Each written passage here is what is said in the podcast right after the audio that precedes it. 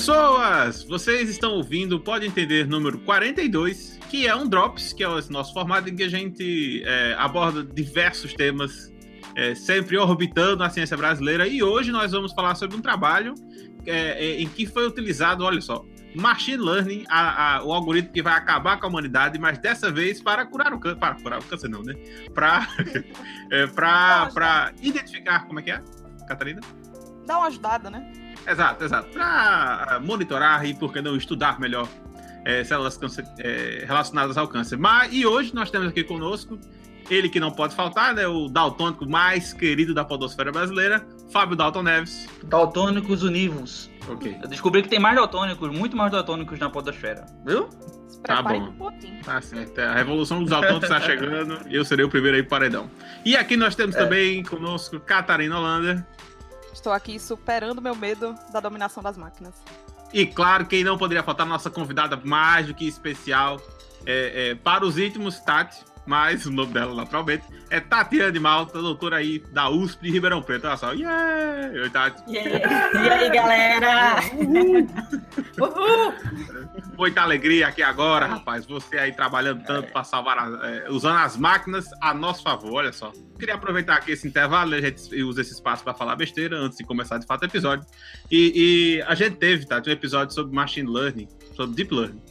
E o nosso convidado especialista em plano, ele diz o seguinte, que no dia que as máquinas é, tiverem é, a ponto de acabar com a humanidade, nós teremos todos os nossos problemas resolvidos por elas. Então, logo, quando eu li o seu trabalho, eu realmente fiquei preocupado, porque você utilizou as máquinas. Então, o futuro está chegando. Eu queria saber você, como uma pessoa aí que está indo dessa interface, é, qual a sua opinião sobre a revolução das máquinas que está por vir? E o machine learning, claro. Infelizmente, eu não sou uma especialista em machine learning, em inteligência artificial, sou apenas uma mera usuária. Mas no nosso caso, ela ajudou bastante mesmo. Acho que ficou um trabalho bem legal. A gente de fato usou aí a, essa inteligência que os computadores é, podem nos proporcionar para a gente estudar, no nosso caso, câncer. E foi um trabalho muito legal.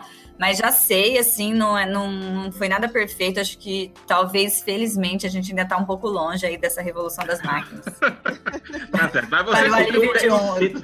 Exatamente. Você acabou de contribuir para o fim da humanidade com um tijolinho, ainda que pequeno, mas. É. De então... nada. ah, vou reproduzindo, é, reproduzindo essa, esse áudio. Ah, culpa dela, né? O pessoal lutando na rua. É, exato. Tudo der certo, a gente morre antes, né? Vai ser a primeira rodada.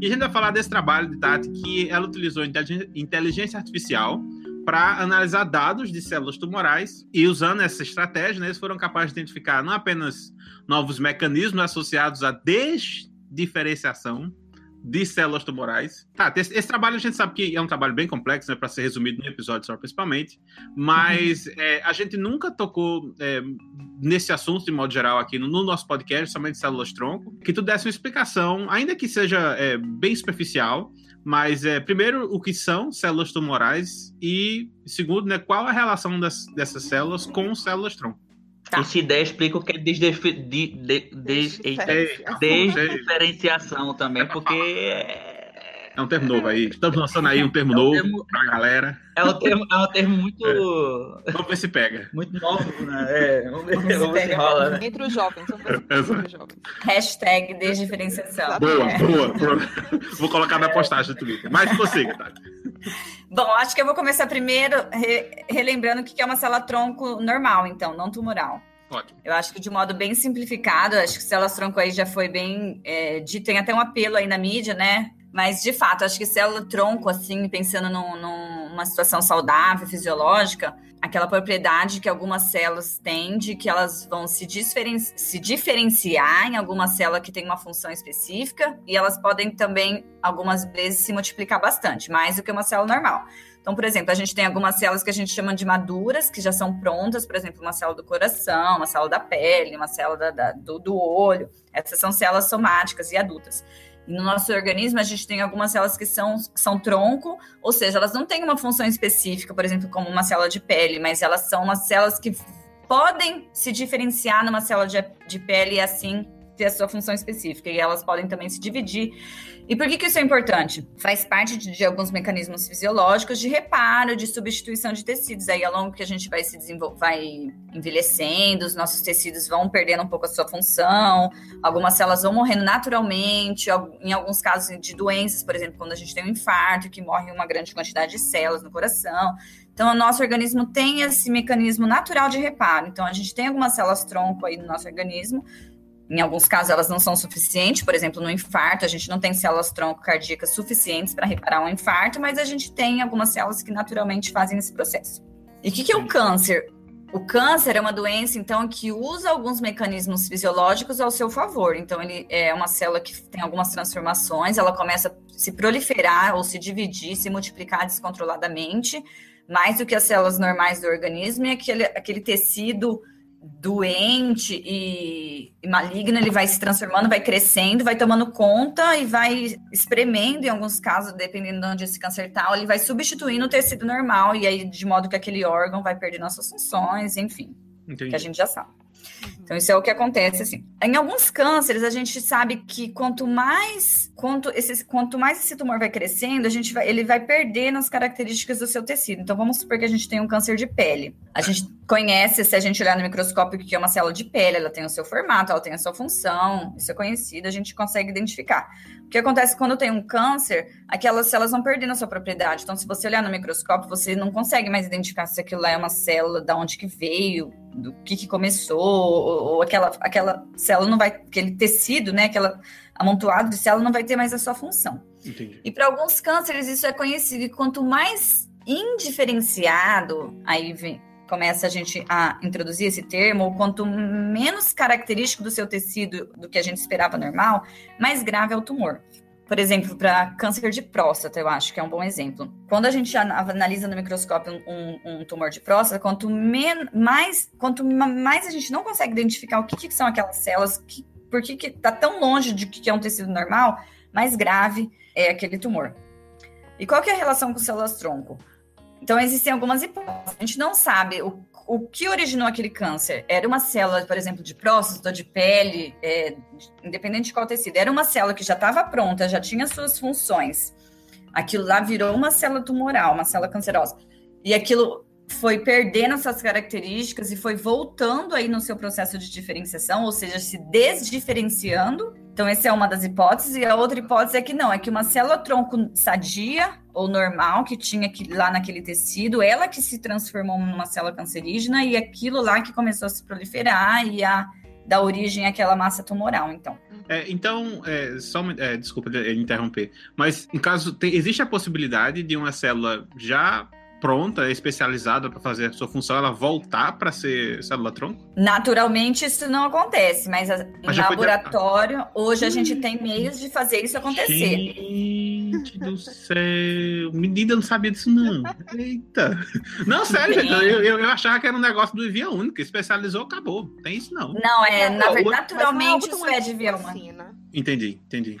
É, a gente gravou um episódio que a gente falou de, de, de que tirava célula de, de prepúcio de, de criança para poder fazer um negócio para imprimir célula, para fazer a impressora de célula, a notícia.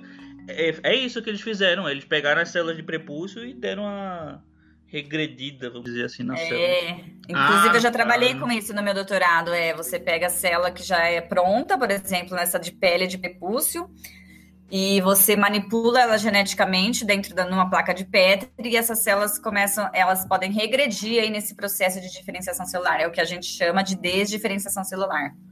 Sim. Isso é muito legal, isso tem um, um potencial de, de, aplicação bem grande na medicina. Nossa, parece coisa de ficção científica, sério mesmo. É começo de filme e fim do mundo. Os cientistas retornaram o celular e pronto. Aí- Tem um negócio de célula tronco que eu sempre via quando era criança, assim, nunca entendia. E só depois de. de- Meu Deus, quando era criança. É, não dá. "Eu Tem quantos anos, pelo amor de Deus? Não, pô. Quando era criança, assim, o pessoal não falava de clonagem, de, de ovelha Dolly, não sei o quê. Nessa época o pessoal já falava de célula tronco.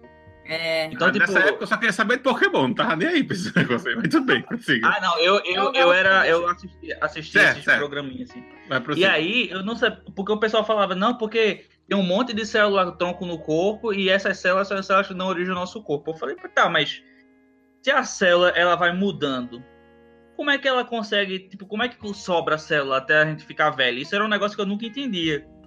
Até, tipo, depois de ficar velho, vocês estão me ouvindo?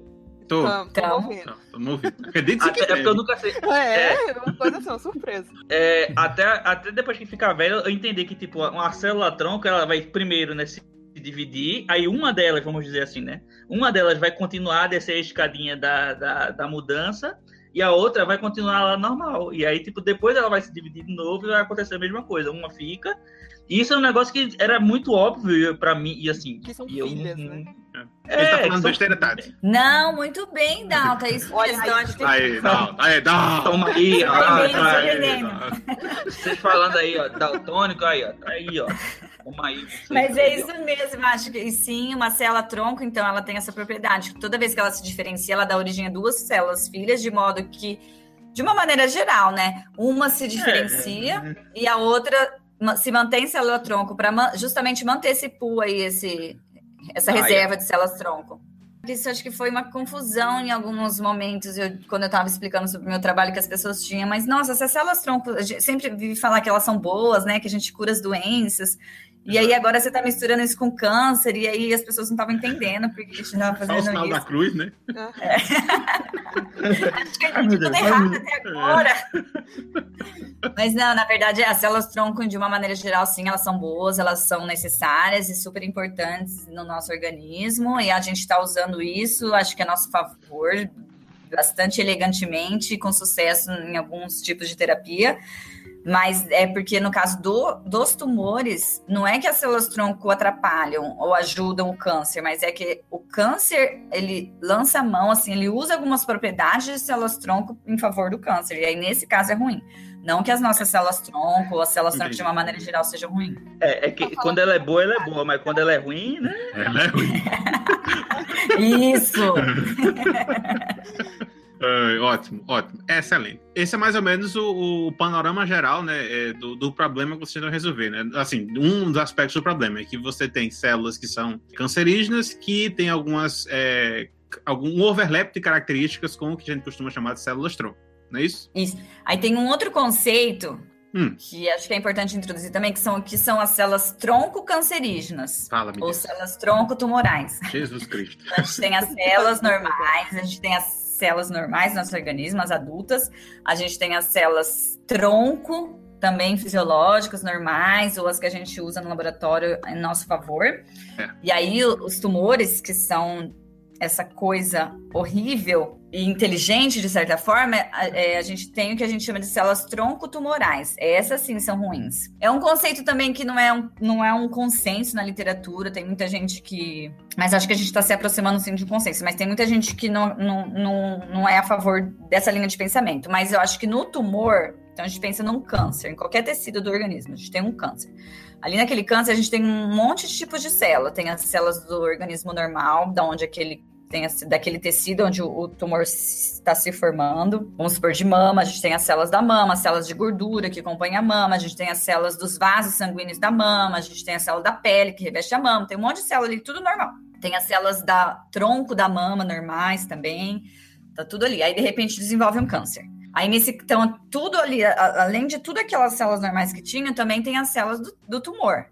E mesmo as células que são tumorais, existe aí uma he- heterogeneidade ou uma mistura de células tumorais. Existem as células tumorais maduras, ou que, que elas não, não se proliferam tanto, e existem o que a gente chama, ou que a, a maioria das pessoas acredita, das células tronco-tumorais. São as células que ela tem a capacidade de formar aquele tumor, a, a capacidade de fazer metástase, por exemplo. São essas células que são as mais perigosas dentro do tumor. Elas que mantêm o tumor funcionando, vamos dizer assim. Entendi. Elas se dividem mantêm a, a, sua capacidade de proliferação, mas elas também vão formando e liberando mais células tumorais. Elas são as responsáveis pelo tumor crescer, pelo tumor se espalhar. Então, essas células tronco-tumorais, elas que são talvez aí o, o, o, pivô ou o grande vilão do câncer. E muitos trabalhos dizem que elas são as mais difíceis de serem é, eliminadas, assim. Elas são resistentes às quimioterapias, elas que são responsáveis pelas recorrências dos tumores.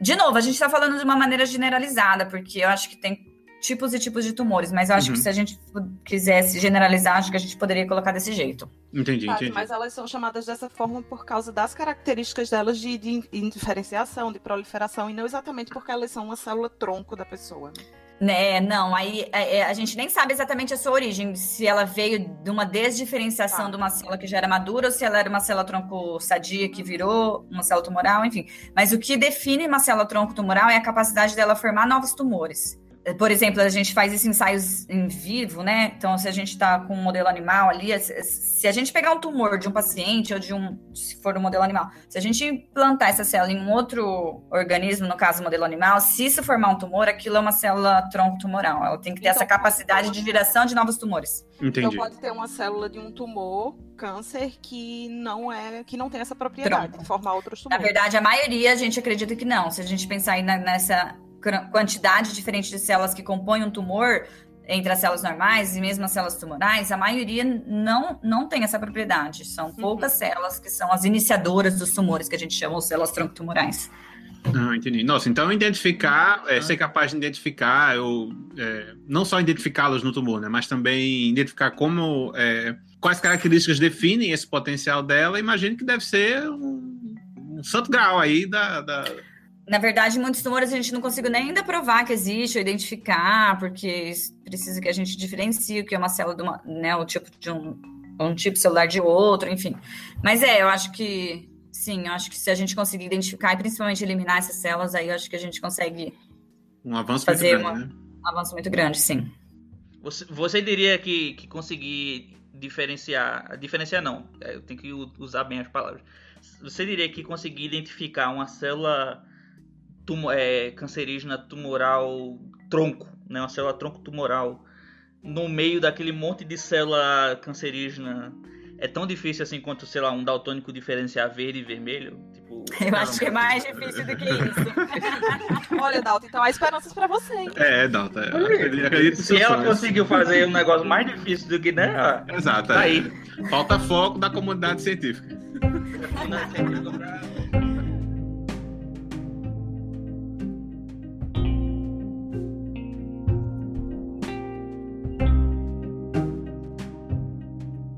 dado esse panorama, né? Como foi que surgiu a ideia? É, aliás, não, primeiro, né? O trabalho ele lida com é, identificar essas características, né? Utilizando inteligência artificial. Então, assim, como foi que primeiro surgiu a ideia desse projeto, né? Como foi que você disse, ah, a gente tem isso, você, imagina que você com é, seus colegas de trabalho, né?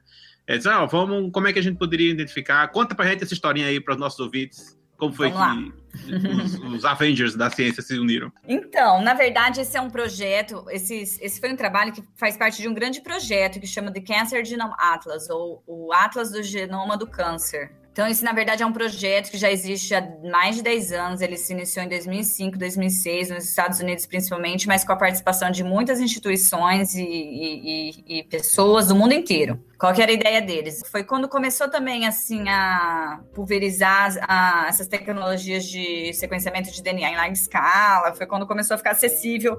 É, então, teve um avanço tecnológico e as pessoas... É, entenderam, sacaram que isso, a, a, ciência podia se beneficiar disso. E aí, então, esse grupo de pessoas se uniu e aí vamos, então, coletar o maior número de tumores, de amostras de tumores que a gente consegue no mundo inteiro, para que a gente tenha bastante heterogeneidade de amostras e grande número de amostras. Vamos sequenciar tudo isso, gerar dados e vamos colocar pessoas para analisar. Para analisar e ver que a gente vai conseguir isso. Então, eles tinham aí o um intuito de, de fazer isso com 20 tumores que eram os mais, os, os mais prevalentes, os mais agressivos. E no fim, eles catalogaram 33 tipos de tumores diferentes aí ao longo de 10 anos. E aí foi um, um, projeto bem legal, porque envolveu muita gente, eles tiveram assim uma sistematização muito legal, de modo que os dados têm uma qualidade boa. E, e, e muita gente, não só nosso grupo, obviamente, conseguiu aprender ou explorar e, e extrair informações é, relevantes aí desses dados. Então, isso é o TCGA, ou TCGA. É, desculpa, Tati, só, só para pontuar, esses dados estão disponíveis para é, todo mundo? Para todo mundo, então isso é legal também. É, eles fizeram isso, então tem mais de 11 mil, acho que quase 12 mil tumores, amostras de tumores nesse banco de dados, e tudo que eles fizeram até hoje, o projeto já acabou, na verdade, já acabou a coleta, já acabou a geração de dados, está tudo publicamente disponível. Qualquer pessoa que tem interesse, que tem conhecimento, pode ir lá na, na, na plataforma, no portal deles, baixar os dados e trabalhar. Nossa, ah, retado, muito bom. É, isso é legal e importante em ciência, eu acho, né? A gente disponibilizar esses dados. Exato. E é muito dado mesmo. Os primeiros trabalhos, eles se juntaram em grupos e foram estudando por tumor. Então, teve trabalhos que estudaram gliomas, que são tumores cerebrais, trabalhos, grupo de pessoas que focaram em estudar câncer de mama, de pele, e assim sucessivamente, entre esses 33 tipos de tumores. Aí, eu acho que todos os 33 foram estudados assim, individualmente e, e, e publicados. Aí, agora, para finalizar, o projeto estava acabando, né? Não estava mais tendo coleta de amostras, geração de novos dados, e aí eles tiveram a ideia, vamos juntar, então, tudo que a gente aprendeu nesses últimos 10 anos, estudando os tumores separadamente e vamos combinar todas essas informações, todos esses tumores, para a gente ver o que, que esses tumores têm em comum. O que é que eles. Entendi. É, será que um tumor de mama tem alguma relação com o tumor de ovário? Será que eles têm algumas alterações, aí alguns genes que estão alterados que são semelhantes. Às vezes a gente está estudando tão separadamente, tratando isso tão separadamente, de, às vezes tem alguma coisa que a gente consegue aprender e pegar uma droga que a gente está tratando do câncer de mama, às vezes vai ajudar a gente a tratar aqui um outro câncer. Uhum, uhum. Então, essa foi mais ou menos a ideia. Então, eles chamaram isso de Pan-Can Atlas, ou um Atlas do Pan-Cancer. Vamos estudar todo mundo junto e vamos ver o que a gente aprende. E aí foi que eu tava, comecei a participar desse projeto, e aí, e aí então foram formados novos grupos, acho que tinham mais de 20 subgrupos nesse projeto Pan-Cancer. E eu estava participando de um deles, e nosso objetivo era estudar o STEMness, que é essa, essas propriedades de células-tronco nos tumores, porque a gente já sabe da literatura que isso é importante, como a gente discutiu aqui agora há pouco, então a gente já sabia que esses tumores que têm essas propriedades de células-tronco, eles têm uma relação com agressividade, isso já era conhecido, em alguns tumores específicos também isso já era mais, mais tinha sido mais investigado, tinha alguns trabalhos na literatura, mas, mas isso nunca tinha sido feito dessa maneira, aí, utilizando vários tumores, enfim, e, uma, e tanto dado. Entendi. Junto, de uma vez. E aí a gente se juntou, foi meados de 2015, mais ou menos. E foi muito legal, porque era uma diversidade muito grande de pessoas. Então tinha gente que era fazia trabalho de bancada, tinha gente que era é, médico, que tratava os pacientes, tinha gente que fazia análise de bioinformática, então várias expertises. E teve um, um cara que foi quem teve a ideia, que era um professor aí da Polônia, inclusive. Eita! É, o último autor do trabalho Nada é por é acaso, daí, não pode entender. De pós, não. É, é, nada é por acaso, tudo aqui é planejado. Vai prosseguir.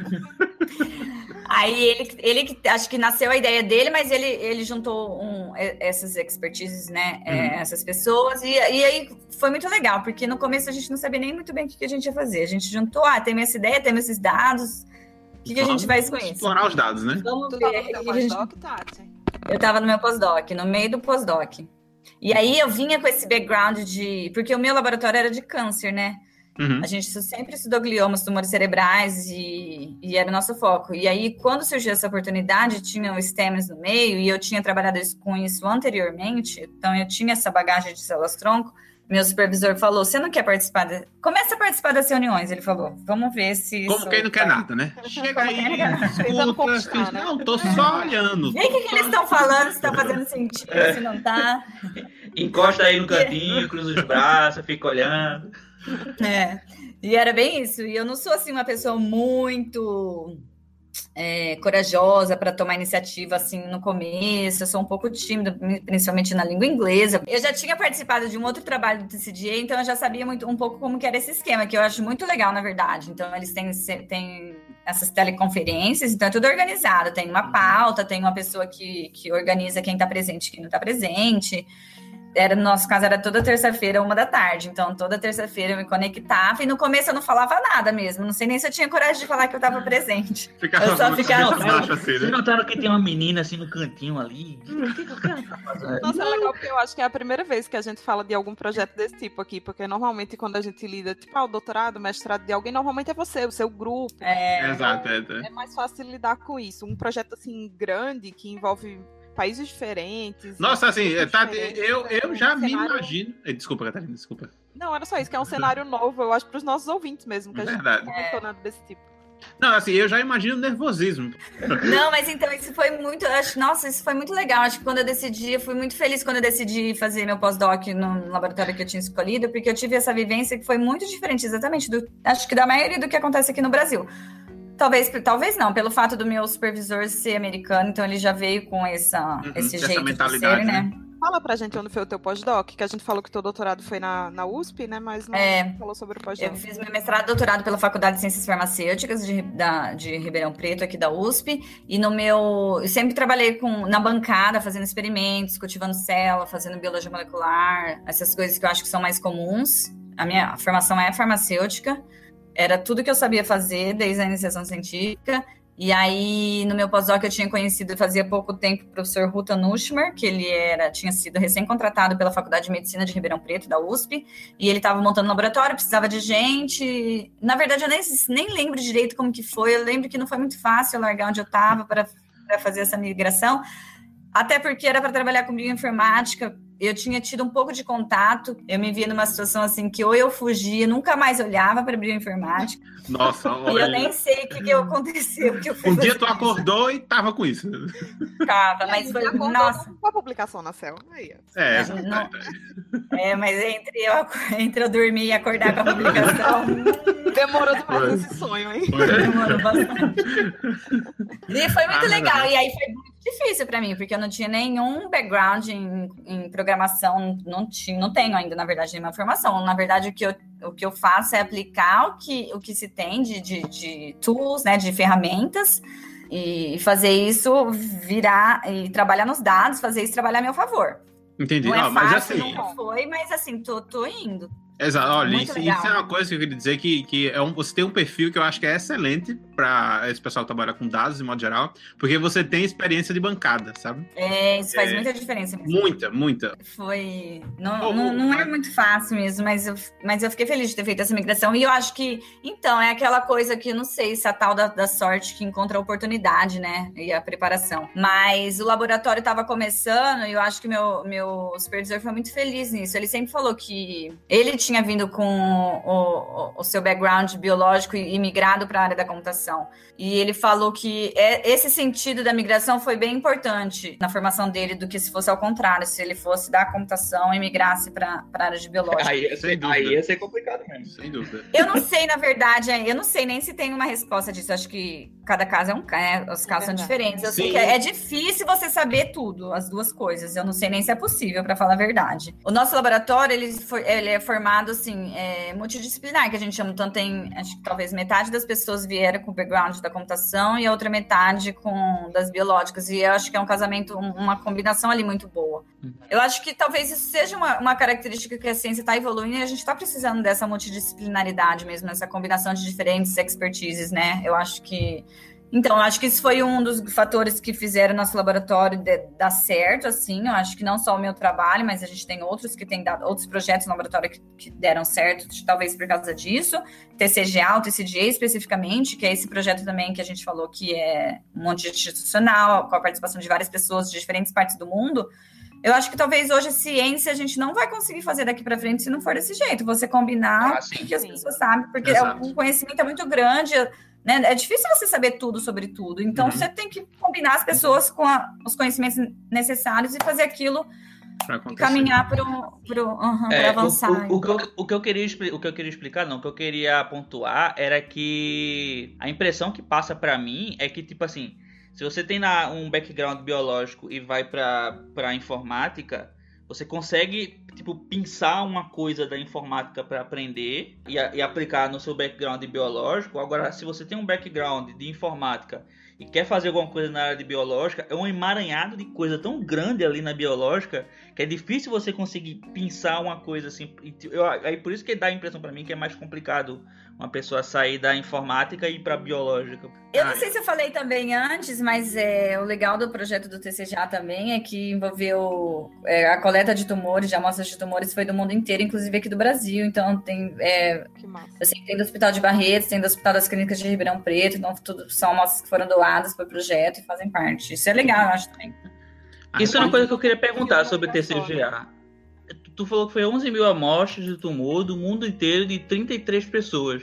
Tipo, 33 tipos de câncer. 33 tipos de câncer. É, é uma pessoa quantas amostras? Considerando essa variedade que, que tiveram, foi tipo mais difícil. É, tu sabe dizer se, se é, é, foi mais difícil encontrar certos tipos de câncer? Porque tem câncer que é mais raro, né? Sei lá, tipo tem. câncer de pâncreas, eu não sei qual é. é. Mas, tipo, nessas amostragens de 11 mil, tipo, tem números que acabam não sendo suficientes para se trabalhar porque são cânceres mais raros, e aí talvez o número de, de pacientes, o número de amostras não é suficiente algo do tipo, Sim. ou meio que o número é grande o suficiente para dar para trabalhar com qualquer coisa? Não, na verdade são 11 mil que deram certo e que estão disponíveis, mas se eu não me engano, mais de, mais de 50 mil amostras foram coletadas para que essas 11 mil tivessem. Nossa. Muitas não passavam no controle de qualidade, inclusive Nossa. o controle de qualidade do TC já foi bem rigoroso, assim.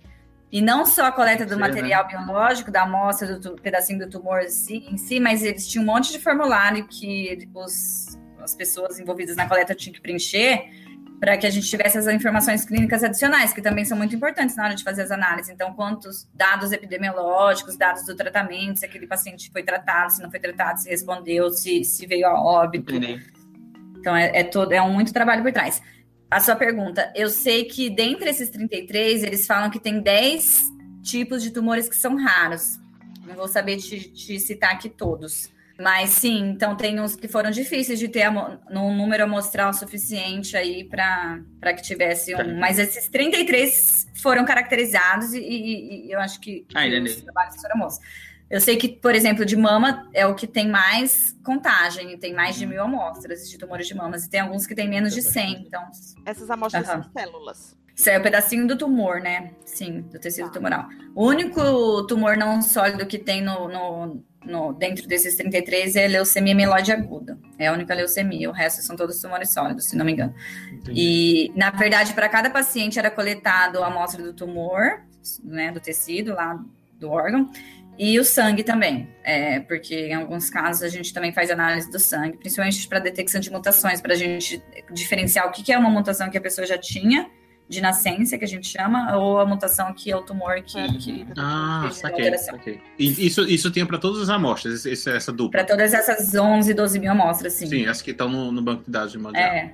Certo, muito, muito, bem. Então, você tem essas amostras, você, é, no caso, o, o, pessoal passou 10 anos para preparar esse banco de dados, e você precisa representar esse, esse, essas células de alguma forma que o computador entenda, correto? Correto. Como que é, é, essas células são representadas é, então, dentro desse banco de dados? Para, eu acho que o desapontamento do, de uma pessoa que é interessada em ciência, o que, que chega para mim é só planilhas cheias de números.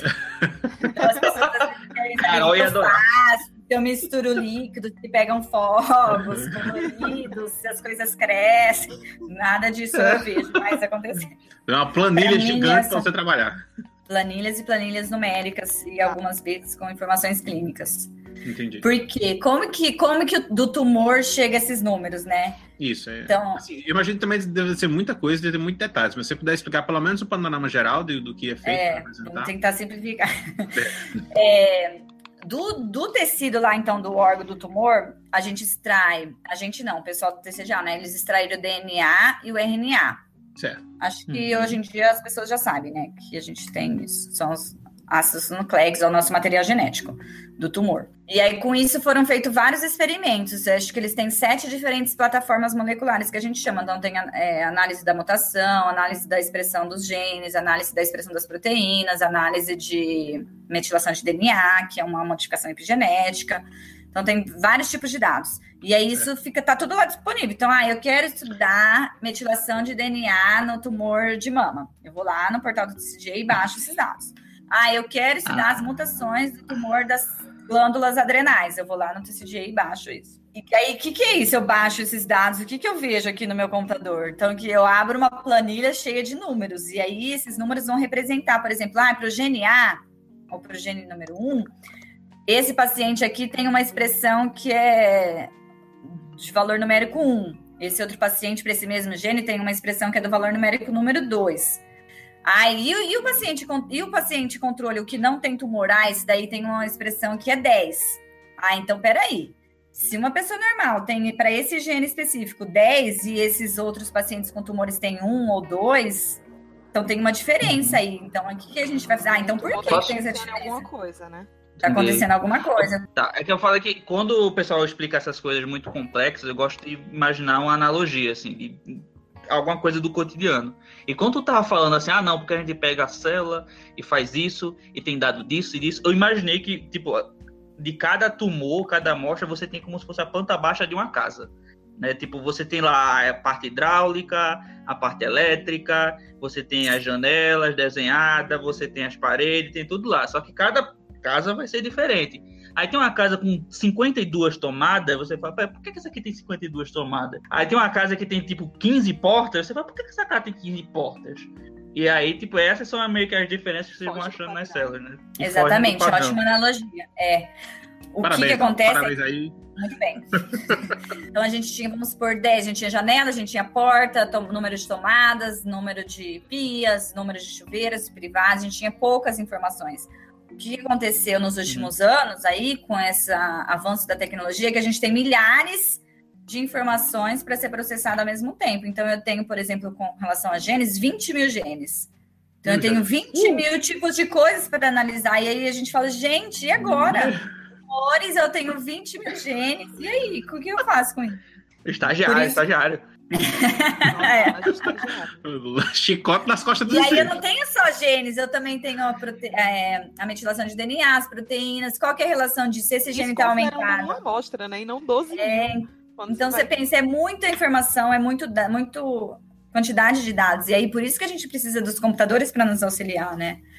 Sem, a gente não consegue hoje em dia mais avaliar, é, explorar ou, extrair o que é importante. Acho que isso é muito importante. Acho que quando a gente fala em bioinformática e computação, a gente, dependendo do que você está fazendo ali, está digitando os comandos, vai, algum resultado você vai ter. Mas aquele resultado é relevante? Faz sentido, né? Faz sentido. Exatamente. Então, esse era o desafio de vocês, né? Vocês tinham é, esses dados né, em relação à expressão, DNA, é, é, epigenética e tudo mais.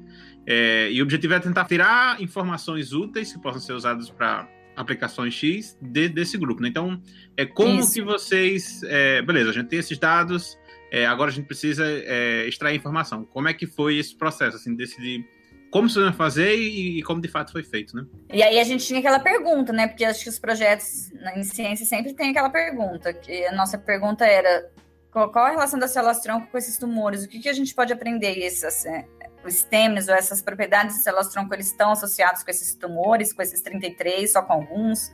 Uhum. Então, essa era a nossa pergunta, naquela, no começo das reuniões lá, e eu só quietinho é. escutando. oh, oh, eu, eu, queria mesmo saber, é, aquele momento em que tu, sabe aquele momento do filme, que tu levanta assim e diz, eu tenho. Não, não aconteceu esse momento. Não o que aconteceu é que meu orientador me empurrou uma hora e falou: vai! Boa! Pula! aí eu tive que pular e abrir o paraquedas.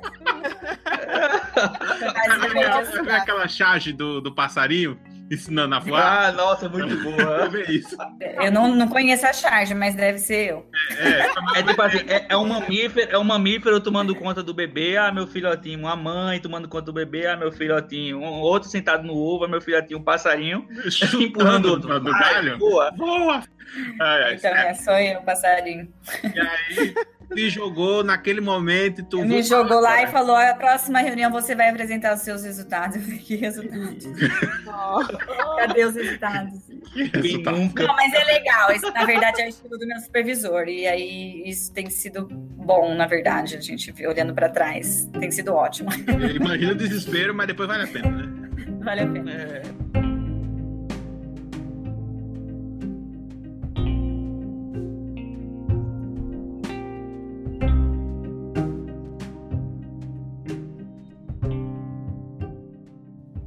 A gente escolheu um tipo específico de células tronco, que eram as pluripotentes. A gente vai falar, vamos, vamos. O que, que a gente tem? A gente tem tumor e a gente tem as informações moleculares, que é de DNA e de RNA desses tumores. Então vamos pegar as células tronco normais, as informações moleculares também dessas células normais, vamos comparar e vamos ver o que, que tem de semelhança e o que, que tem de diferença. Então foi e aí que partiu. Vocês coletam essas células tronco normais, Tati? Então, como a gente fazia parte desse consórcio, a gente, na verdade, no meu laboratório, no grupo de pessoas que estavam envolvidas, a gente não tinha acesso e nem interesse, nem dinheiro, nada para a gente gerar nada, nada novo. A ideia não era gerar nada novo. Então a gente foi, e isso é muito legal também, acho que em bioinformática. Não em bioinformática, em ciência. Tem muito dado que já está disponível aí publicamente, né? No, no banco de dados, nos portais científicos. E aí a gente foi procurar nesses portais e a gente achou um banco de dados de células tronco pluripotentes e tinha exatamente o que a gente precisava. Eles tinham mais de 100 amostras de células tronco, que a gente achou um número bom. E tinha RNA mensageiro, que é a expressão dos genes, tinha de metilação de DNA, de microRNA, e a gente pegou esses dados. Aí primeiro a gente faz um controle de qualidade para ver se dava para usar, estava tudo certo, já tinha sido publicado, a gente entendeu o que dava. E aí foi quando começou a parte. Aí eu fiquei. Eh... Então, é muito legal isso dos projetos do TCGA começam as reuniões, aí no, nesse caso tinha uma pessoa que tinha tido a ideia que estava meio que conduzindo, mas assim, não tinha, era uma página em branco no começo. Então aí a gente tinha um documento online que a gente ia colocando as ideias. Ah, eu vou fazer isso, eu vou fazer aquilo. E aí as pessoas iam enumerando as, ah, suas tarefas. Entendi, arretado. E aí eu tinha sempre, o nosso laboratório tem interesse em metilação de DNA, que é essa modificação é, epigenética. Aí eu falei, ah, então, aí eu coloquei lá, tive a ideia, ah, eu vou trabalhar com metilação de DNA, vou, vou, tô pensando em fazer isso, isso e isso. Isso eu já tinha conversado com o meu supervisor e, e, a gente tinha combinado de fazer isso. Foi quando ele falou, colocou lá que eu ia apresentar, eu não tinha nem começado. então, você vai apresentar semana que vem. Eu falei, tá bom. Oh, Jesus. É aquela semana que você não dorme. Rapidinho, explicação rapidinha, o que é metilação de DNA? Metilação de DNA. Então, é, é uma modificação que acontece no DNA, mas que não altera a sequência. A gente, quando pensa em DNA, a gente está acostumado a pensar em mutação, que é quando tem aquelas alterações, né? Que o DNA tinha uma sequência de letras, e aí uma mutação é uma, quando tem uma mudança nessa sequência que pode alterar, desregular as proteínas, por exemplo. A uhum. metilação de DNA, ela não muda nessa sequência. A sequência continua a mesma, mas algumas modificações químicas em cima da sequência. Então, por exemplo, uhum. eu tenho lá uma sequência de letrinhas e tenho algumas alterações químicas que acontecem em cima dessa, dessa alteração, e isso desregula a expressão dos genes, indiretamente, eu diria, mas isso perturba. Então, o que, que, acontece? Ele liga e desliga os genes. Então, alguns genes que deviam estar ligados, ele, a metilação de DNA pode desligar ou ao contrário. Em relação à planta baixa, seria tipo a, a galera que faz a reforma de interiores, né? Pintar uma pinturinha aqui, vai botar um negocinho aqui ali, vai Sim, botar uma, é... uma, cortina na janela. De forma que isso altera a funcionalidade daquela casa, sem alterar exatamente é. na planta, mas altera a função da a casa. Planta não é... Tanto mais uma vez aí provando que Muito tem bom. talento. É, tem talento. Em câncer, a gente sabe que essas, a, a metilação do DNA tem uma função aí específica na, em câncer. Muitos cânceres, a metilação de DNA é desregulada. Então, isso, na verdade, é isso que meu, meu laboratório é mais especialista, em estudar a metilação de DNA em tumores cerebrais. Então, eu já tinha esse, esse, essa tendência aí para estudar, e aí eu coloquei lá na lista, me voluntariei, a gente sempre brinca que é voluntariar, para fazer essa análise. No começo, as, várias pessoas estavam se voluntariando para fazer a análise, e tinham outras pessoas também querendo, com interesse em avaliar a metilação de DNA. Então, é legal nesses projetos que, como eu falei, tudo começa com uma página em branco. Então, a gente vai começar a colocar as ideias e as pessoas vão começar a trabalhar. E, e foi a segunda experiência que eu tive. Ao longo do processo, que durou, meu, nesse caso, dois anos, a gente nem sabe se vai, se vai publicar, onde que vai publicar e quem que vão ser os autores finais ali, principalmente a, a ordem dos autores. Então, é um constante ali. Não, não é uma, uma, uma corrida, eu acho, né? Uhum. Que, na verdade, é lógico, a gente quer que seja um trabalho de qualidade e, e de, bom, de relevância. Mas é lógico que pessoalmente eu quero que. É, eu quero que, lógico, pessoalmente eu, eu fiquei feliz que a minha contribuição foi a, a, tão importante que eu fiquei em primeiro lugar na, na ordem dos autores. Entendi. Mas é uma coisa que você não sabe até o final, assim, depende do seu empenho, da sua dedicação e do seu comprometimento com, com o grupo. Exato. Ah, é só um adendo para os ouvintes que não estão acostumados com essa, essa relação em, em relação aos autores. É, normalmente, num trabalho científico, o primeiro autor é o, o, Assim, isso varia sempre, mas de modo geral é a pessoa que fez a Pelo menos em biológicas, né? Não sei se isso é, é. para as outras áreas também. É, eu sei que tem, tem casos especiais, até, sei lá, física, que tem dois mil autores. Aí, aí não tem o que fazer, né? Não dá para se é. separar. Mas assim, de modo geral, o primeiro autor é, é a pessoa que normalmente estava mais à frente para fazer as coisas, e o último é o, o de modo Cabeça. geral. É, a pessoa que. O coordenador. Que... Isso, é. isso. É, mas o primeiro é o que geralmente faz, trabalha, e os, os primeiros, né? E os últimos são os que coordenam, assim, os que isso. É. Normalmente no meio entra aquele pessoal que fez uma parte significativa, mas não, não necessariamente estava no trabalho ah. todo, né? Ajudou a resolver um problema muito específico, enfim. É, isso pode então, variar, claro. Uma característica dos trabalhos do TCGA é que, é, e eu acho que a gente pode entender isso perfeitamente, é que você, você a gente pensa, são 10 anos de, de projeto, de coleta de amostras, envolveu muita gente, e você tem que, de certa forma, é, reconhecer o trabalho de todo mundo. Então, nos trabalhos do TCGA, um dos autores geralmente é o consórcio, então eles colocam TCGA lá, como Sim. se fosse um autor. E aí você clica nessa, ou você vai nesse nome, tem a lista de todo mundo que participou nos bastidores. Uhum, uhum. Que eu acho que é bem justo. Mas os trabalhos, os trabalhos do TCJ geralmente tem muitos autores mesmo, que talvez não seja tão comum, e algumas pessoas até falam, ai, mas um monte de autor. Não entendo. Ah, não entendo. Mas não, nossa, não, eu acho que tem mais é que colocar, porque você só, de novo, a gente só consegue fazer, eu acho que hoje em dia cada vez mais ciência de qualidade com esse tanto de amostras se, se envolver esse tanto de gente. Exato. Eu acho que isso é tão óbvio. Olha, eu Mas, de fato, eu acho que eu estar em primeiro no, nesse trabalho é porque, entre todas essas pessoas, é eu que contribuí mais nesse caso específico, né? Uhum. Claro, claro, claro. E assim, é, eu sei que no, no, na cultura pop tem essa noção de que o cientista vai, faz o trabalho, revoluciona. É assim, eu tenho a impressão que a gente dificilmente vai ver é, essas grandes figuras como tinha no passado, tipo Newton, Einstein. Ah, é. Porque é muito difícil uma pessoa só ser capaz hoje de dominar o conhecimento necessário para ter uma grande contribuição, né, sozinho. Então essa é uma tendência. mais colaborativa, né, com mais gente. Exato. É. é. Faz todo sentido. Ah, e hoje também a gente tem aí a ciência infelizmente, talvez virou, virou meio que um, um ramo, assim, né? Então as pessoas precisam de, de, de aprovar os seus recursos, então envolve muita coisa, e acho que tá difícil hoje em dia a gente separar muito bem. Sim, sim. Ah, tá aí. Virou meio politicagem Exato. também, tem outras coisas que, que eu acho que os, os cientistas de antes, eles tinham mais liberdade de pensamento, uhum. é outra... outra... É outro tempo, né? Outro, outro, outro tempo. Inclusive... Hoje em dia, imagina, a gente pode nem dormir direito e, e é muita pressão, muita competição, oh, e você quer... Dá ansiedade tem. só de pensar, né? Quase zero de liberdade de pensamento. É. É, inclusive, já aproveitar a deixa que Tati deu pra gente, que eu acho que vale a gente gravar no futuro próximo um Drops, só para falar dessa questão do, é, de autoria, né, de, da pressão que a gente tem na publicação e como isso afeta é, a maneira como a ciência é feita e julgada né, hoje. Tem muitas, muitas consequências perversas no, no dia a dia do cientista. Né? Mas aí, fica aí pro, pro nossos, no, nosso próximo episódio. E me diz uma é. coisa, eu quero que, que tu explique, de modo geral, o que foi que tu fez, assim, na, dentro desse trabalho e quais foram os principais resultados, os principais dados que foram encontrados com o, o, a finalização desse artigo. Tá, a gente, a gente conseguiu então esses dados moleculares de células tronco, como eu disse, e a gente tinha os dados dos tumores, e a gente precisava comparar isso e achar alguma forma de achar a informação biológica. E aí a gente pensou, ah, vamos usar aprendizado de máquina, algum, alguma metodologia, alguma ferramenta de bioinformática que possa nos ajudar nisso. Acho que isso é um, um, uma das etapas da bioinformática, né? Você fazer a sua pergunta ali, ver o, o que, que você tem de dados e então como é que você vai responder e chegar naquela pergunta. Então, a gente estava nesse momento.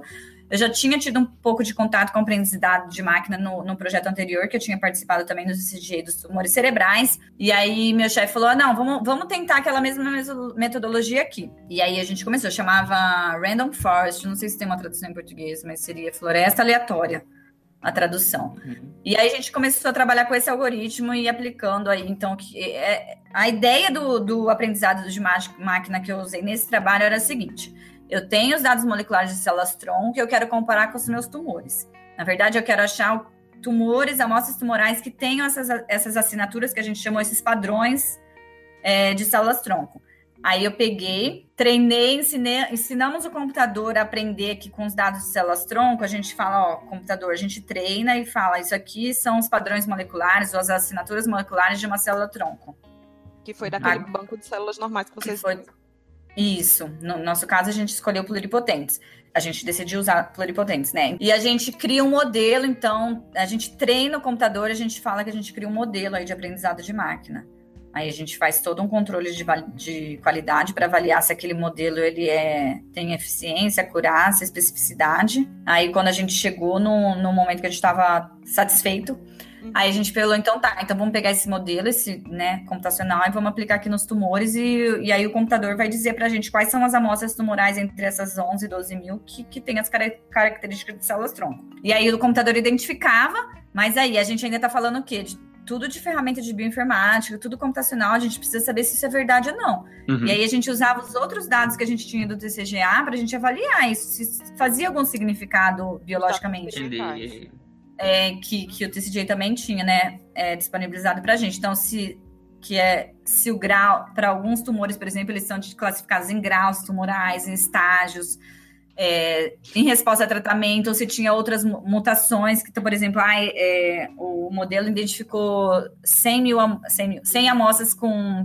capacidade de células-tronco. Aí a gente via, essas 100 amostras têm alguma coisa em comum, elas têm alguma mutação em comum, ou expressão de alguns genes. Então, a gente cruzava com outros dados para a gente avaliar isso. Acho que quando a gente está falando de bioinformática, pelo menos né, na minha experiência, a gente sempre usa de outros dados ou de outras informações que a gente tem biológicas para a gente avaliar se o que a gente está fazendo é, faz sentido ou Porque tem não era alguma... só identificar se tinham células com características de célula-tronco, mas o que aquilo estava causando, né? Se estava tendo é... agressividade, se estava tendo exatamente diferente naquele tumor. Se são pacientes que, exatamente que estavam é, indo a óbito uh, mais uhum. cedo do que os outros.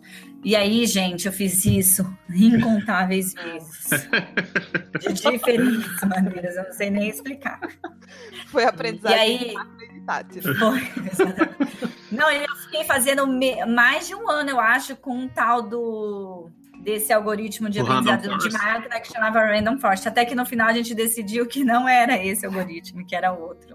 Nossa, depois de um ano. Meu Deus. Porque tinha um, um dos. E assim, outras pessoas fazendo outras coisas ao mesmo tempo. E toda semana a gente ia lá e apresentava. Eu uhum. não apresentava toda semana, tinha uma ordem. Mas tem que estar acompanhando, né? Aqui tinha um outro autor, que é o Arten, que na verdade ele é, co, é primeiro autor comigo, que ele também estava fazendo a mesma coisa que eu, só que ele estava fazendo com expressão gênica, e ele estava usando um outro algoritmo, que é o uma classe, o um modelo de uma classe, o One Class Model. Uhum. E ele é da computação, ele é estatístico, eu acho, mas ele já é da área de exatas. Ele tinha até desenvolvido um pacote que usava esse algoritmo, então ele tinha um, um, um background, um conhecimento aí um pouco diferente do meu, que foi muito legal, porque a gente juntou. As coisas e aí a gente decidiu que o método dele era mais adequado. Por Entendi. quê? Porque no, o, o, Random Forest, lá, o, o, método da floresta aleatória, a gente tem, a gente cria os grupos, as classes que a gente chama. Então, eu tenho aqui a classe das células tronco pluripotentes. Aí, eu, no meu modelo, eu tinha classe de células corpos embrióides, eu tinha classe de tecidos diferenciados em endoderme. Então, eu tinha várias classes de células tronco. E aí, eu uhum. falava, eu treinava aquele modelo, depois eu falava para o computador, agora classifica os tumores entre essas classes. Só que o problema é que, no, fisiologicamente, a gente tudo começa no nosso organismo quando o óvulo fecunda o zigoto, tem a formação do embrião, que é a célula mais pluripotente, próxima célula tronco pluripotente que, é que a gente utilizou, e aquilo vai se dividindo, se diferenciando, as células vão se especializando até formar um organismo inteiro adulto. Uhum. Então, se a gente tem um espectro de diferenciação celular aí, que começa com a célula pluripotente ou totipotente, no nosso caso pluripotente, e termina com as células somáticas, só que a gente tem quantos tipos de células somáticas especializadas no nosso organismo? Uhum. Diversas. gigantes. Muitas. Entendi. E eu não podia colocar todas essas células no meu modelo e falar para o computador aprender e falar onde que, está aqui. Né? Uhum. Não dá. Então eu só tinha o começo desse meu espectro de diferenciação. Eu só tinha célula tronco pluripotente, corpos embrióides, mesoderme, endoderme e ectoderme. Então eu só tinha o início desse espectro de diferenciação. E aí o, o, Randall, o Randall Force, ele criava um viés mesmo, porque eu não tinha assim uma, as classes ideais. E o, o outro método de aprendizado de máquina, o One Class, ele não precisava de uma classe negativa. Ele, gente, o modelo fazia só o seguinte: eu tenho aqui o que é uma célula tronco pluripotente, e tudo o resto não era penalizado os dados, assim, não tinha problema, não tinha essa compensação de uma classe negativa. Eu não tinha grupos que eu tinha que forçar os tumores a, a se encaixarem daqueles grupos. Eu só tinha, assim, uma medida de, de aproximação. O quão próximo estava aquele tumor da minha célula tranquila. Ah, entendi. Na hora que tu estava falando, eu estava imaginando como se fosse uma pirâmide, assim, tipo, no topo da pirâmide é, é a, a célula embrionária E quanto mais para baixo, mais tipo diferente é o tipo de célula tronco que a gente tem. O, Isso teu, tá correto. o, o primeiro modelo, então, seria como se tu estivesse pegando pontos específicos dessa pirâmide e querendo encaixar a célula, o, É. o tumor nesses pontos. E o Só que outro modelo ele todos só os pontos considerava. necessários. É, Ah, e o outro entendi. modelo só tinha a ponta E da o- pirâmide. é. E, ah, entendi. Agora, Nossa, e ele só é dizia o analogia. da ponta da, da ponta da pirâmide era. E aí eu tinha todo o resto do espaço tomei e, café, o, e o modelo falava o quão perto do ponto da pirâmide lá estão os tumores. Entendi, entendi. Então, Ah, a então- gente- então, meio que no final, depois que eu já tinha passado meses, De choro, sofrimento, e as figuras, mudando. insônia. Aí a gente decidiu, não, então vamos fazer com a classe small, o modelo de uma classe só. E aí, aí ficou Deu bom, aí certo. deu certo. Entendi. E aí. Então, é, tá, então hoje, é, com esse modelo que você desenvolveu, né, para prever, a pessoa pode entrar com esses mesmos dados que é, tem lá no, no. Por exemplo, a gente que eu sou um pesquisador independente e eu tenho acesso a esse seu modelo. é, eu posso, se eu tiver os mesmos dados da minha célula, eu posso jogar para ela e vai dizer, ó, essa sua célula está trabalhando aí, ela é tão próxima quanto e isso está disponível. E isso está disponível hoje ou é uma coisa ainda está com vocês? Não, tá, tá disponível. É assim. Então, eu, eu vou resumir de novo, mas curto, talvez vocês colocam só essa parte. Certo. Então, o que, que a gente fez? A gente criou um modelo de aprendizado de máquina, onde a gente pegou dados moleculares de células-tronco, treinou o computador para falar, isso aqui são os padrões moleculares de células-tronco. Agora, eu tenho amostras tumorais que eu não sei quais são as características de células-tronco que tem aqui, então o, o computador ia, vai predizer quais eram as- essas características, né? E no final, a gente chama, qual que foi o produto disso? Qual que foi o resultado desse aprendizado de máquina? O que a gente chama de, no, no trabalho de índice de célula-tronco. Ele variava de 0 a 1. Um sendo que zero era menos parecido com células-tronco e um era mais parecido com células-tronco. Entendi. Então, o- os tumores que, que eram mais perto de um, eles eram mais próximos, né? Tinham as características moleculares que se aproximavam, e na nossa teoria eles eram os mais agressivos, e os que eram mais próximos de zero, ao contrário, eram os menos agressivos. Então não Menos sim, parecido com não. célula É tronco. Uma, uma É um medida de espectro, aproximação é. do quanto ele pode ser É. uma. Entendi. Então, esse foi o resultado, foi o resultado do, do, do, do algoritmo. E aí, com esses valores, então, para cada um das 11 mil amostras, a gente tinha esses valores, esse índice de 0 a 1. E aí, a gente foi correlacionando, então, com as outras características que a gente tinha, né? Então, se tinha correlação com o grau do tumor, como eu falei, com a sobrevida. E aí, a gente achou um monte de coisas legais. Mais do que isso, talvez, a importância do, do trabalho. Sim, a gente disponibilizou toda a metodologia que a gente fez, então, isso está na tem um link lá no artigo, então os pesquisadores podem clicar lá. Então, todo o, o código que a gente usou para fazer isso está tá disponível. E essas comparações que a gente fez para todos os tipos de tumores, para todas as informações que o TCGA tinha, de mutação, de expressão gênica, de microRNA, tudo, que eram muitos resultados, a gente não conseguia resu conseguiu resumir isso, obviamente, para colocar num formato de um, de um artigo, Uhum. Todas essas informações extras que a gente não teve tempo e espaço de, de discutir no artigo, elas também estão nesse portal. Então, ah, eu estudo tumor de cabeça e pescoço e eu estou interessada no gene X. Será que ele tem a, a ver com células tronco ou não? Aí essa- esse usuário pode ir lá no portal e, e acessar esses dados de uma forma bem fácil, na verdade, porque é tudo gráfico. Então o índice de célula tronco ele virou mais um desses dados no banco para serem Sim, exatamente. Na verdade, é o que, que- o resultado final do trabalho, se a gente pudesse resumir, é isso. A gente criou um, no- um novo parâmetro, eu acho, aí dos tumores. Então, além de todos os dados que esse dia coletou, a gente gerou esse outro parâmetro, que em alguns tumores a gente achou uma relevância clínica bem importante, por exemplo, em gliomas, em tumores de mamas, que a gente discute no trabalho. Para alguns, a gente nem sabe dizer ainda o que, que isso significa, que eram tumores que não tinham muito ainda estudos com essa questão das células tronco, então a gente não Uhum. sabe avaliar, precisariam de mais estudos. E sim, a, a proposta é, eu acho que a gente consegue refinar isso ainda mais, na verdade, isso era o que eu gostaria de fazer ainda aqui no- nas próximas etapas, aí, nos próximos anos da minha carreira de, de cientista. É emprego, né? Que Se tiver a oportunidade, também conhecido como emprego. Era isso. E essa correlação que tu disse que achou com alguns tipos de tumores, o que foi exatamente? O quanto maior era esse índice, o que é que acontecia exatamente nesses pacientes que vocês Isso. analisaram? Tá, em tumores de mama, por exemplo, que é um tumor bem estudado, talvez o primeiro estudado com essa comparação com células tronco, a gente meio que reproduziu o que, o que já era sabido na literatura.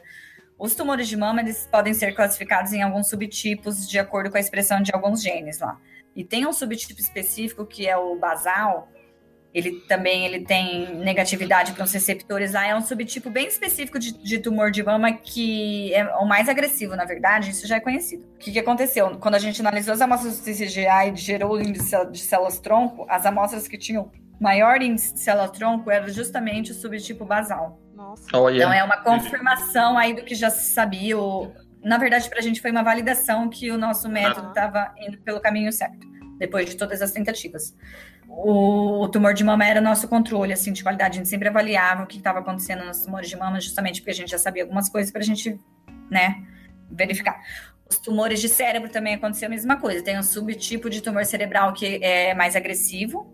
Os pacientes, infelizmente, vêm a óbito mais cedo. E esses grupos de pacientes também eram, foram os que tinham um índice de células tronco maiores. Mas para uhum. outros, a gente, para outros teve alguma um comportamento inesperado. Então são os pacientes que sobreviveram mais tinham um índice de células tronco maior. Então, assim, como a gente trabalhou com um grande, um número muito grande de tumores e a gente não sabe tudo sobre todos, e a gente, né, a gente, por exemplo, no meu laboratório, é, a gente tem mais conhecimento de tumores cerebrais, então eu não sei sobre todos os outros claro. 32 uhum. tipos de tumores. Mas, assim, no nosso grupo tinha essa heterogeneidade de pessoas que, que conheciam um pouco, né, de alguns tumores ou outros. Então, a gente tentou achar o, o significado melhor que a gente pôde. Então, mas de fato, tem alguns que a gente não sabe muito bem explicar, que eu acho que é matéria aí para trabalhos futuros, outros a gente conseguiu explicar melhor. Qual foi a coisa mais, mais fora da curva que tu achou? Então, tem uma relação de células-tronco com metástase. No, TC, no TCGA não tinha amostras de metástase, muitas, assim, não dava para a gente avaliar metástase. Isso foi até legal. Quando a gente mandou a primeira vez para a revista, os revisores voltaram e, e questionaram: ah, mas e metástase? Metástase tem tão, tão, tão a ver com células-tronco, vocês não estão nem falando sobre isso.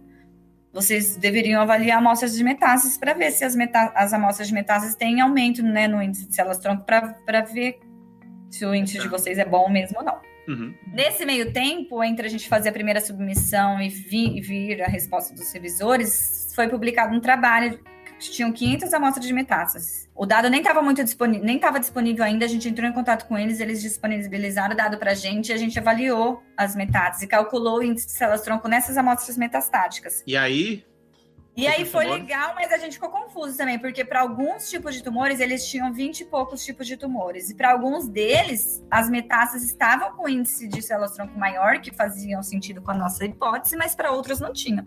Entendi. A gente não soube explicar para todo mundo, mas, por exemplo, para o câncer de testículo, primeiro a gente ficou bem confuso, porque era um tumor que a gente esperava que tinha um índice, que teria que ter um índice de células-tronco bem grande, porque o tumor de testículo no é, as células que dão origem a é, esse tumor são células é, germinais, germinativas que a gente chama.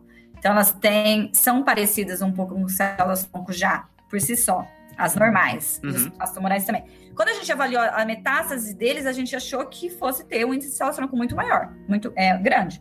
E não teve.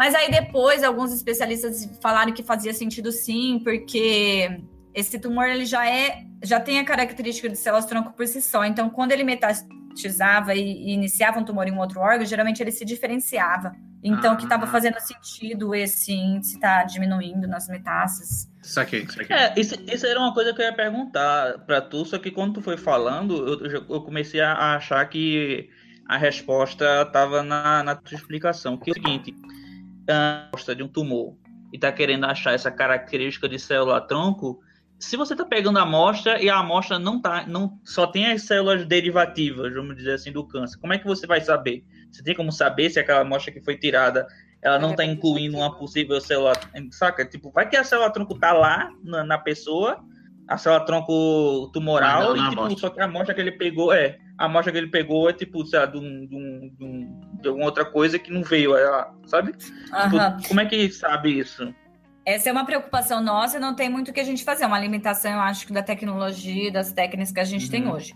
Uhum. A primeira é do tumor propriamente dito. Então, quando você extrai o tumor, depende do paciente, depende da cirurgia, do cirurgião, de um monte de coisa. Às vezes vem um tumor mais puro, que a gente chama que tem mais células tumorais, e tem as, outras vezes não. O TCGA tinha um critério ali de qualidade bastante rígido, então eles procuravam só incluir amostras de tumores que tinham a maior porção de células tumorais. Isso não significa que tinham células tronco-tumorais, mas que eram células tumorais, mas também tinham, inevitavelmente, células de tecido normal. Enfim. Uhum. E a nossa assinatura também era de células tronco pluripotentes. As células tronco pluripotentes, elas não iam instalar no tumor, nem não, não tem como. Elas são umas células que não existem no nosso organismo adulto.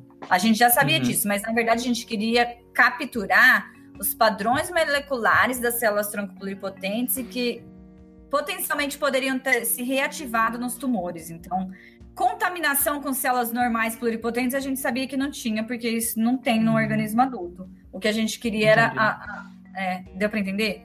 Mas sim, tem, tem, dá para listar N limitações é, aí. Que não sei se a gente usou a melhor assinatura molecular, é por isso que eu acho que esse trabalho não acabou, ainda tem coisa para ser feita, para ser refinado, sim, sim. mas deu para a gente aprender bastante coisa também. Primeiro modelo é. que funciona dentro dessas limitações, claro, né? E à medida que a tecnologia é, foi evoluindo, pode tentar melhorar. Sim. Que na prática, quanto mais parâmetros a gente tiver dessas características desses pacientes, sejam moleculares ou clínicas, mais fácil vai ser definir um perfil e conseguir ter um diagnóstico uhum. melhor e um prognóstico da agressividade daquele tumor. Quanto mais dados a gente tiver em relação a isso, melhor, né?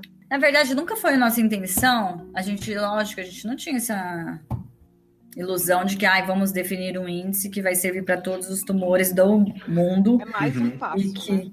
E que vai resolver todos os nossos problemas. Isso não existe, infelizmente. E é o Nobel mas... depois. É isso é o que a gente é. diz para a agência quando vai pedir dinheiro, mas a gente sabe que não. É. Então eu sei que esse índice deve, vai servir mais para os tumores ou não, enfim, mas o que, que, a gente espera é que esse ou um, uma versão melhorada dele pode auxiliar, de fato, pelo menos para alguns tipos de tumores, o clínico a tomar decisões uhum. terapêuticas, de repente, né? Vocês abriram um caminho, sem dúvida. É. E no estágio que está, já, já tem muita utilidade, então eu imagino que no futuro, se a ciência do Brasil continuar investindo em você, pelo menos, a gente tem chance de ter um bom modelo sendo produzido, é, esse modelo ser melhorado a, a, a cada ano que passa.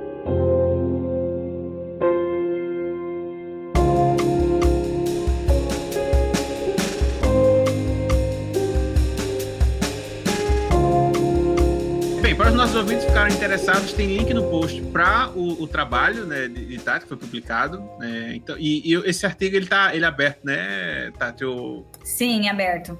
Então, qualquer pessoa que clicar no qualquer link pessoa. vai poder ler o trabalho. O trabalho está em inglês. Vídeo explicando o artigo, isso eu achei muito legal. Ah, arretado. Tem link no post, vídeo Ai, no YouTube. E elas têm dois vídeos, né? Um é o do Ciência USP, que eu acho que é a entrevista, né? O... Isso, é uma entrevista é. do Ciência USP. Isso. Tem tudo link no post, então se vocês quiserem se aprofundar é, um pouco mais no tema, tá, tá tudo aí explicadinho. É, eu acho que seria bom a gente colocar também o link do. É, qual é o nome do banco de dados? É, é a, TCGA. TCGA. TCGA. Deixa eu só colocar aqui para lembrar. TC... É só pensar nas letras do DNA, Tony. Eita, é, muito legal. Eita, pô, eu nem toquei. Não, não, não, não, eu pensei que era, sei lá, é, Tutorial Database. Não, mas não deixa de ser, é também uma sigla, né, Tati? Mas... É, é, não sei, eles tiveram uma sacada, porque foi coincidência, né, a sigla. Não, é, é, eu acho que eles... Ela falou, não, ela falou, eu quero as bases, agora sim, baixar o nome. É. É, pois bem, então, não só para é, os nossos ouvintes que quiserem saber mais, e até para de repente a gente tem algum ouvinte aí que trabalha com essa parte de análise de dados, é, pode ser um bom começo aí para você tentar experimentar, experimentar. Esses dados não estão disponíveis.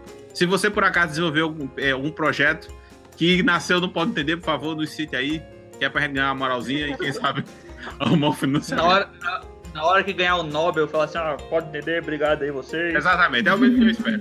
A, a, gente sabe que podia explorar muito mais, mais coisas de, desse tema, mas se os nossos ouvintes quiserem entrar em contato com você, é, não só para saber um pouco mais do trabalho, mas é, de repente, sei lá, é, é, passa um pouco mais de sua carreira, essa questão de, de a pessoa que quer experimentar e passou para a de análise de dados, quiser saber uma coisa, como ela pode entrar em contato com você, se está disposta, né, claro. Será um prazer. Pode entrar em contato comigo pelo meu e-mail, que é tatimalta.gmail.com, pelas redes sociais também. É, eu não tenho canal no YouTube, mas. o e-mail dela tá no post, quem quiser também é, é, dar uma olhada. Essa tem Twitter? Tenho, tenho Twitter. Eita, pô, pronto, é a melhor rede. É, eu não, não sou muito ativa, não. Geralmente eu falo só de, de trabalhos mesmo, de publicação, mas é, é um, acho que um canal bom pra gente se comunicar sobre isso. Excelente. É, é o arroba. Tati Malta. É fácil. Tati Malta. Também tem link no post para quem quiser ir lá. É, não desce nossos ouvintes que enchem a caixa de e-mails, lotem é, dimensions no Twitter. Exatamente. Tem a banda, a banda também, né? A banda Malta. Tem, tem. tem cerveja malta, não tem nada a ver comigo, mas tem também. Cerveja tava faltando. É, eu, eu tava esperando. Tem a Ilha de Malta, que também não tem nada a ver Ah, comigo. tá, tá vendo? Infelizmente. É uma família muito influente, é uma família muito É, influente. exatamente. A Você é a terceira malta mais importante, depois, logo depois da ilha e da banda. Depois, depois da ilha, da banda e da. Bem, pois bem, então eu acho que podemos finalizar aqui o nosso episódio. Tati, muito obrigado pelo seu tempo, pela, por ter se disponibilizado para conversar aqui com a gente hoje. Foi um grande prazer nosso. Esperamos ter você de volta para comentar mais sobre esses. Será um prazer. Nossa, eu agradeço demais. Já falei pra Catarina, gostei muito do trabalho de vocês. Eu não Ah, conhecia. obrigado. A gente tem que divulgar mais. Nossa, é incrível o que vocês fazem. Não sei nem A, colocar a em gente, a gente também foi, a gente também foi jogado de, de, de- de- A gente foi- começou a fazer sem saber o que fazer também. A Exato. gente começou. Não pode. A gente não faz ideia. Exatamente, a parte de cada um, ó, eu posso fazer isso, outro eu posso fazer isso. E aí, E mas, mas foi bem isso aí. a gente tá esperando essa complicação chegar aí. Que bom que você gostou, Tati, porque a Não, gente faz legal, isso aqui. Foi um prazer. Foi um bate-papo muito legal, mas muito mais legal do que eu pudesse imaginar. Ah. Ficaria muito feliz se pudesse Oh. par- participar mais vezes. Ah, não se Você vai, preocupe. com certeza a gente vai te chamar mais vezes. Que bom, que bom. Ah, muito Ah. legal. Obrigada. Muito bom, gente. Boa sorte pra vocês e aí pra todas as áreas da vida. Obrigada. Bem, pois é, povo. Então, finalizamos aqui o nosso episódio e fiquem agora com o nosso bloco de e-mails. Um cheiro para todos. Tchau, tchau. Tchau, tchau. Tchau, tchau. Olá,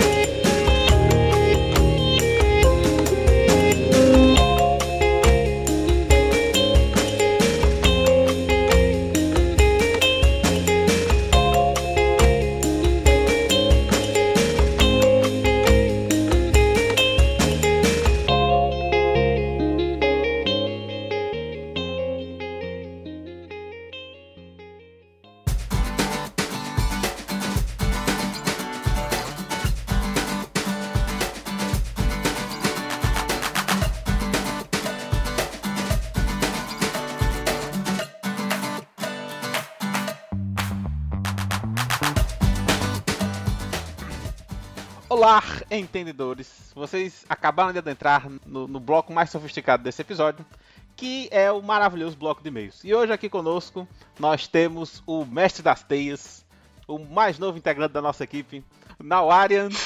Por favor, se apresenta aí para os nossos ouvintes. Fala galera, Navara, é, é, Navarian aqui, é, e não sei se vocês sabem, mas já fica aí um mistério pra todo mundo. Meu nome não é esse, meu nome não é Navara. Eita, poxa, já pode também esse nome de filme, meu nome não é Meu Navarra. nome não é Navara. Eu, eu lembro que no último bloco de e-mails a gente chegou a levantar uma teoria que Navarra era Tupi-Guarani pra...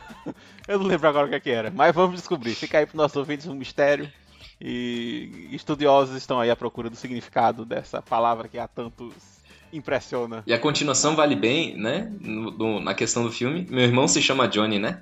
O, o meu nome não Teu é é Navara. Johnny? É Johnny. Poxa. Não, peraí, peraí. Inclusive, um abraço pra Johnny. Pois é, mas aí fica, fica nessa, né? Meu irmão. Johnny é o apelido, né? Ah, o nome dele não é Johnny. perguntar. O nome dele não é Johnny. Exato. E o seu nome não é Nawara.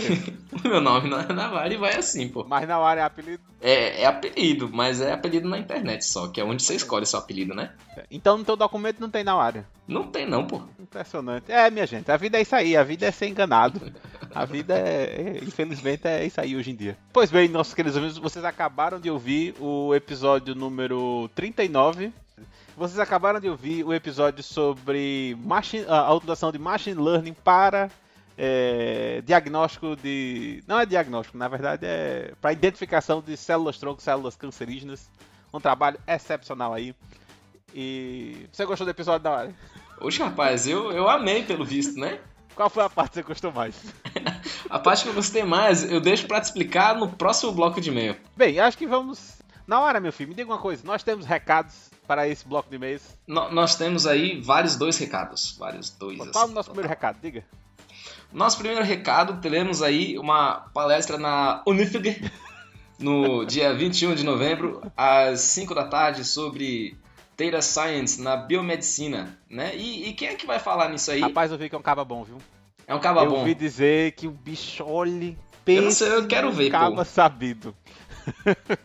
Bem, para os nossos ouvintes que moram na gloriosa eh, capital de Pernambuco, vai, vai estar acontecendo né, nessa semana, né, a, a segunda semana de biomedicina da FG. No dia 21 eu vou, vou falar um pouco sobre o meu trabalho, né, mas assim, a a- o assunto vai ser mais geral, mas eu vou acabar focando no meu trabalho aqui. Que é, de certa forma, com Data Science voltado para biomedicina. Então, o ouvinte que estiver sem fazer nada e quiser ser agraciado com minha belíssima voz, iluminando todos com tamanho conhecimento sobre todas as áreas das ciências naturais e das humanidades, por favor, fiquem à vontade. Eu sei que é aberto ao público, então você pode comparecer lá na FG. É muita proficiência, né? Que que é isso, rapaz? Exato. É, eu, eu tomei como minha missão iluminar a humanidade com os meus conhecimentos. Eu acho que é muito, muito egoísmo meu manter só pra mim.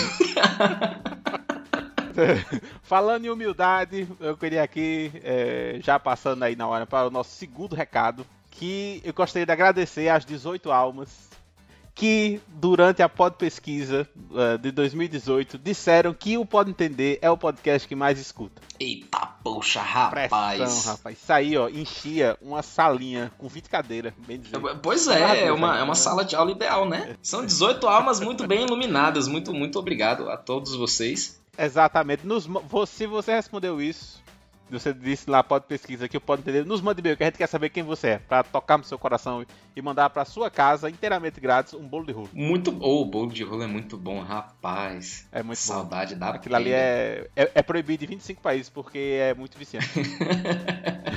Inclusive aqui na Alemanha, né? Que teve que vir um, um- Eu tenho um amigo aqui de Recife, Luciano, né?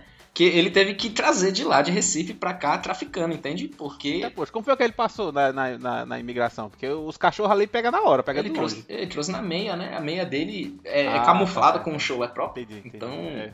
o cachorro não pega, pô. Aí o cachorro chega nem perto. É, tá certo, tá certo, tá errado. Pois é. E, então fica, fica o agradecimento para esses 18 ouvintes que, que marcaram Pode Entender como o, o, o principalzão, assim. E para quem não marcou, temos aí 2019, né? Vocês ainda têm a chance de, de consertar a, rotina podcasteira de vocês. Exatamente. Se você não disse que Pode Entender o podcast você mais escuta, eu, eu quero no mínimo uma retratação pública em suas redes sociais. Bem, enfim, é, a gente. Eu, eu ainda não tive tempo de explorar os dados, né? Pra ver o que, é que foi que apareceu no- nessa pesquisa. é, Mas isso aí eu chequei. E os, aos 18 ouvintes, um grande abraço. Nos mandem e-mail, nós queremos saber quem vocês são. E esperamos mais nos próximos, nos próximos episódios comentar um pouco mais sobre esses resultados aí. Simbora. Sessão de comentários. Na hora, nós Que- temos um único comentário que foi feito no post do episódio 38, que foi um episódio sobre esca- escravidão e direito à propriedade no Brasil. Esse sim, esse sim. Esse, esse aí você ouviu, né? Esse eu vi, esse eu vi, pô. Você gostou? Eu...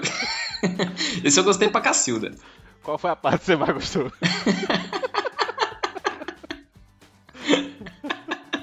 Esse eu posso falar, pô. A guria explicando assim, né, sobre. Eu esqueço o nome de todo mundo, viu? Desculpa, guria. A guria explicando assim, o, o- a parte de, de você transcrever, né, pra poder então começar a, a trabalhar em cima do conteúdo, eu achei assim uma coisa muito maluca, porque de fato, quando a gente vê a coisa pronta ali, né, a gente não imagina, pô, esse caboclo aí sofreu pra fazer isso, né?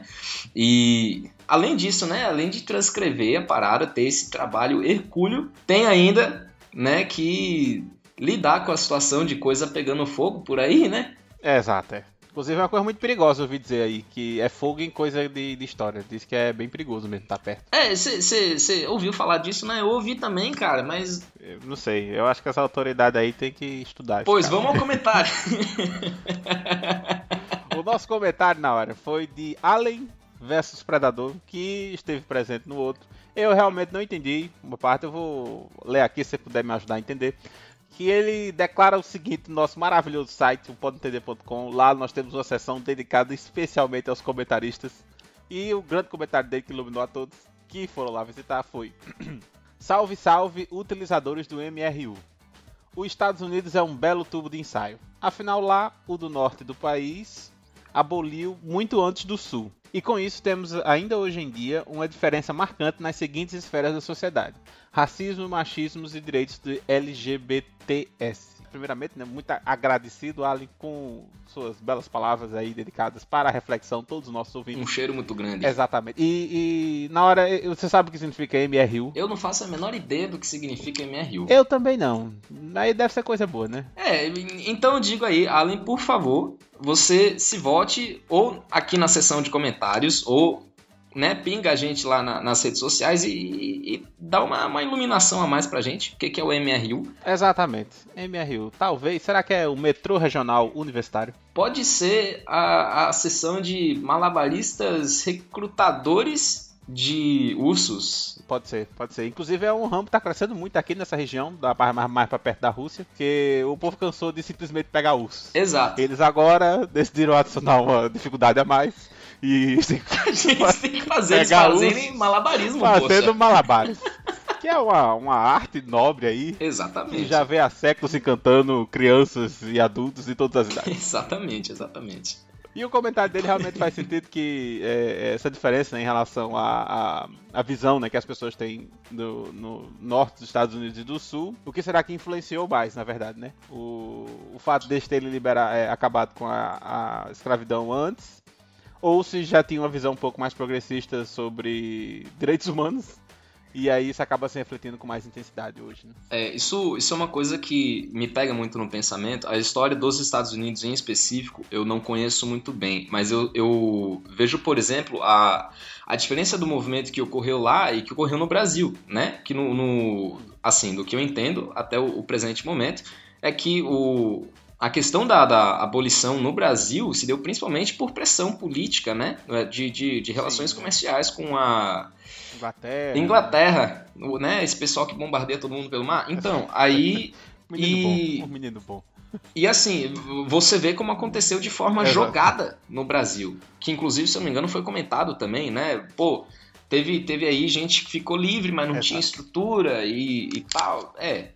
É, não, não sei exatamente como aconteceu nos Estados Unidos, mas eu imagino né, que, que pelo que ele está explicando aqui, né, é, dessa abolição ocorrendo em momentos diferentes da história, talvez eles tenham tido um processo muito mais bizarramente é, traumático, né, em, em, questão social mesmo. É, sim. Assim, claro que não é, não é o único fator, né, mas é realmente um pensamento sim, interessante. Sim.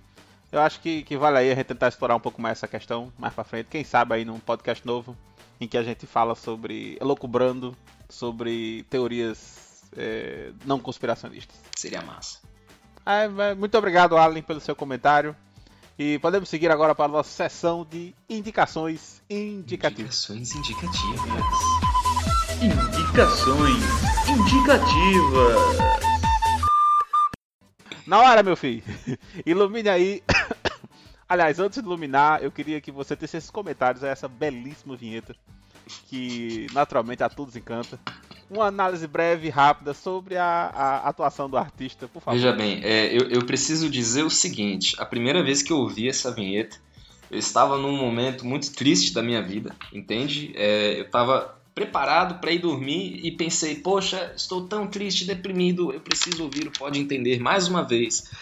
E aí, ao escutar essa vinheta, o meu dia, a minha noite, melhor dizendo, ficou muito mais alegre, muito mais contente. Eu acho que é uma produção artística que realmente transmite emoção e, e, não apenas emoção, você consegue perceber a qualidade do trabalho dos envolvidos. Então, exatamente. Estão, estão de parabéns, de parabéns. Eu gostaria já de agradecer aqui, mas eu não posso deixar de dar os créditos a o, o artista que faz a performance na flauta, porque é um trabalho que realmente exige uma certa dedicação e uma sensibilidade a que vai além, que transcende a alma humana, porque ele realmente consegue expressar com sua flauta maravilhosa todo aquele sentimento que abunda a sua alma. Exatamente. Inclusive, inclusive, eu vou pegar o contato dele com vocês, se possível, tá? Porque eu quero esse cara no meu casamento. É, ele, ele, está nesse momento em. É, com, ele decidiu se afastar um pouco da humanidade para se dedicar mais ao seu eu interior. Talvez, mas eu vou tentar pegar o, o, Vou tentar entrar em contato com ele para lhe passar o contato e ver se ele está disponível para brilhantar seu futuro casamento. Tudo bem, tudo Agora bem. me diga uma coisa, é, é, você tem algo para indicar para os nossos ouvintes? Veja, eu tenho uma super indicação que eu não sei o quão nova ela é. Aliás, eu sei porque eu tenho Wikipedia, né? Porém, ela é de dois meses atrás. Uma, uma minissérie que saiu no Netflix chamada em inglês Maniac. Eu não sei como é que ela é em português, infelizmente, desculpe. Mas olha, Laura, eu vou ter que é, lhe pausar aqui nesse momento, porque eu acho que o Dalton já indicou essa série é, aqui no, no, no blog dele. Oxe, é? É, então eu, eu, eu preciso consultar aqui o regulamento para ver se as autoridades permitem. Não que seja por isso, eu tenho, eu tenho outra Eita, indicação Então, para facilitar boa. o trabalho burocrático, por favor, nos abrilhante com sua segunda opção. Existe uma, uma outra série do Netflix que se chama Darknet. Já foi indicada aqui também? Não, essa não que eu, que eu lembro, né? Pois agora está sendo. Veja você.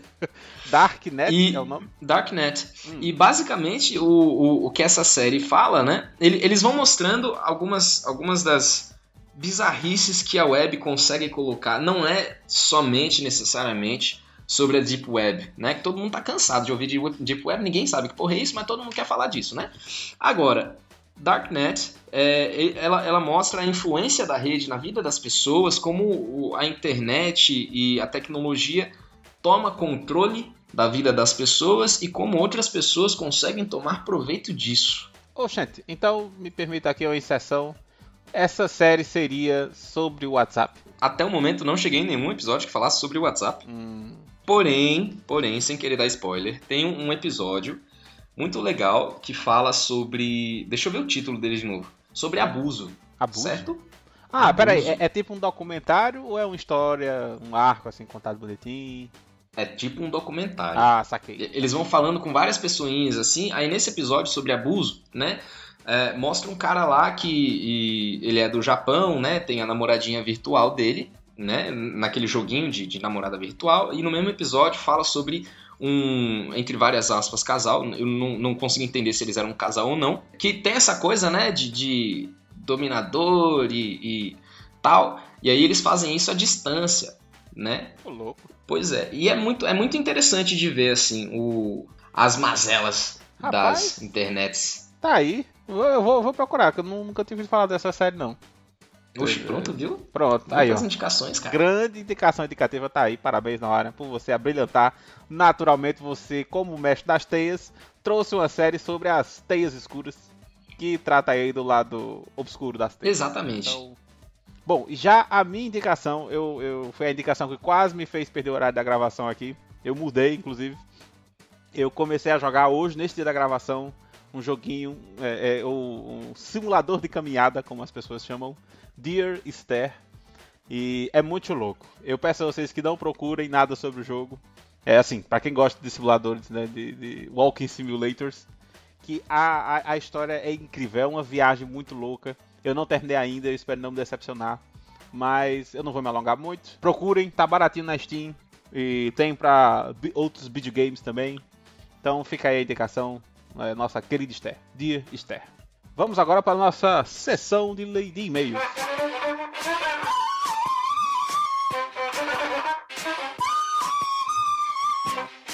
Sessão de e-mail. É, pois bem, Naura, quantos e-mails nós temos neste episódio? Ó, a gente tem um, dois, inclusive dois e-mails. Dois e-mails. Dois Vejam e-mails. só, vejam só no plural. Isso é um grande avanço aí Pois é, para esse bloco de e-mails. Naura, por favor, leia o nosso primeiro e-mail. Vamos lá. Essa linda mensagem de Carolina Neville O'Neill. Espero você está pronunciando Belíssimo. corretamente. Sobrenome, belíssimo, Neville O'Neill. O'Neill. Não, eu acho, eu acho que é O'Neill mesmo, rapaz. Mas e o apóstrofo? Como é que faz? É, aí você fala oh, né? Fala Então. oh, O'Neill. O'Neill. O'Neill. Pois bem, vamos lá. De onde ela, de onde Neville, uh, Carolina Neville O'Neill, é, de onde ela é? Carolina Neville O'Neill é de Malden, Massachusetts, USA. Arizona, Tóquio. Arizona toque o quê? Deixa eu ler o e-mail da guria, rapaz. Vamos lá. Leia, leia, vou, vou acatar aqui. Muito bem. Carolina diz aqui: Oi, pessoal. Tenho 30 anos, sou bibliotecária, aí entre parênteses UNB e um sorrisão. Amba, Umba. amba, Umba. Abraço pra galera da Umba. amba. E- e moro-. E moro atualmente em Malden, Massachusetts, USA, com meu esposo e meus dois gatos. Primeiramente, hoje são, são três gatos então no total, certo? Homem, respeita o marido dela. Poxa, rapaz, e, e é um elogio que eu tô fazendo. Mas você sabe, Não, não, desse não. seu enxerimento. Ah, rapaz, Carol pode nos responder depois verdade. então, se são três gatos ou só Exato, três. Carol, por favor. Vamos lá. é, no- Nos ilumina aí se o senhor An- Anayal. Ele, ele realmente é um gatinho. Vai então, olha. Vamos lá. Primeiramente, eu quero mandar aquele cheiro para todos os integrantes, em especial para a Carol, que além de ter o nome mais formoso do mundo e ser uma mulher arretada, tem as perguntas mais necessárias do programa, sem querer ofender os demais entendedores. Inclusive, eu concordo plenamente. Tem, tem hora assim, gente, que vocês começam a falar, aí Loucura. vai aquele, aquele outro mundo, Loucura, assim, sabe? Aí chega a Carol e fala: parou, parou, parou, parou, parou, parou. Não é assim. Concordo muito com você, Carol.